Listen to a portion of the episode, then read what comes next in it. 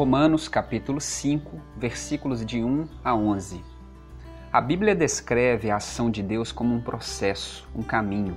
Apesar de já desfrutarmos dos efeitos desta ação de salvação em nosso dia a dia, ela é escatológica. Será consumada no futuro, num tempo estabelecido pelo próprio Deus e conhecido apenas por Ele. E o grande desafio é que este caminho é repleto de dificuldades e tribulações. Diversos são os alertas a respeito das ciladas que são colocadas diante de nossos pés enquanto caminhamos. O próprio Jesus foi tentado, quem dirá nós? Tudo com a finalidade de nos fazer perder de vista a grande promessa de vida eterna que temos. Por isso, muitos desistem e se perdem deste caminho. Porém, a Bíblia Sagrada nos oferece meios para resistirmos a estas tentações e continuarmos firmes em nosso propósito. E o apóstolo Paulo aponta para nós um importante meio: conhecer, acolher e entender a justificação. Afinal, o que é justificação? Em Romanos 3, versículo 9, Paulo faz uma afirmação muito importante. Todos estão debaixo do pecado e ele confirma e amplia esta afirmação em Romanos capítulo 5, versículo 18, dizendo que por causa da transgressão de Adão, o primeiro ser humano, a morte reinou sobre nós. Assim, esta torna-se a condição natural do ser humano. Estamos condenados à morte, a um juízo sobre a nossa cabeça.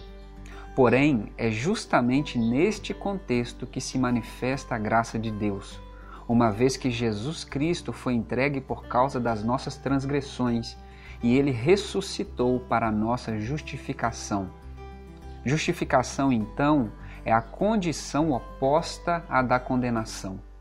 Por meio do sacrifício de Jesus, fomos libertos da culpa da condenação para a morte e fomos colocados no caminho da vida, endireitados.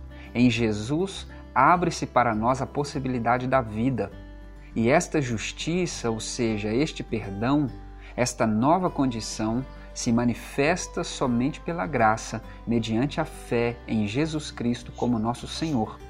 E por que entender a justificação é fundamental para a nossa caminhada de fé? Porque a justificação revela o amor de Deus por nós. E é este amor que sustentará o nosso processo de salvação, não nos permitindo retroceder Afinal, nada pode nos separar do amor de Deus.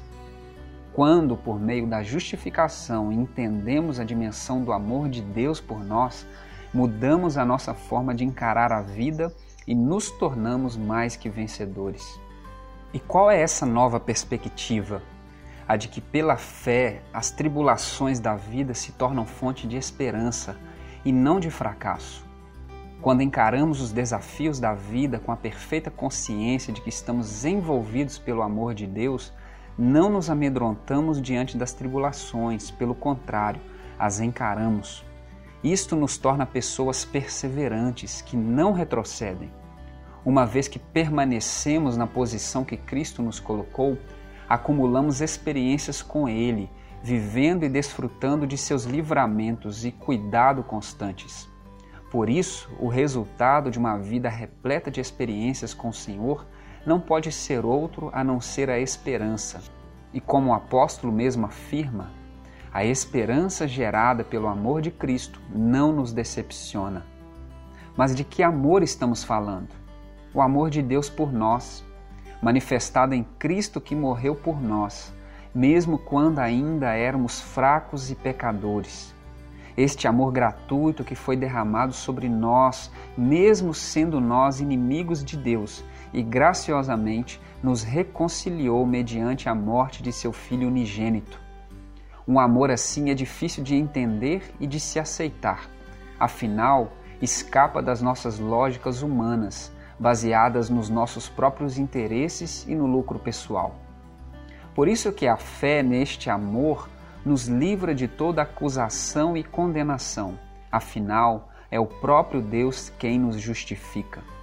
Assim, firmados neste amor revelado em Jesus Cristo, amor que nos justifica, podemos crer com segurança na promessa de que seremos salvos da sua ira e salvos pela sua vida, uma vez que acolhemos este perfeito amor revelado na cruz e na ressurreição, somos tomados pela fé de que fomos perdoados e assim invadidos pela fé de que estamos a caminho da salvação.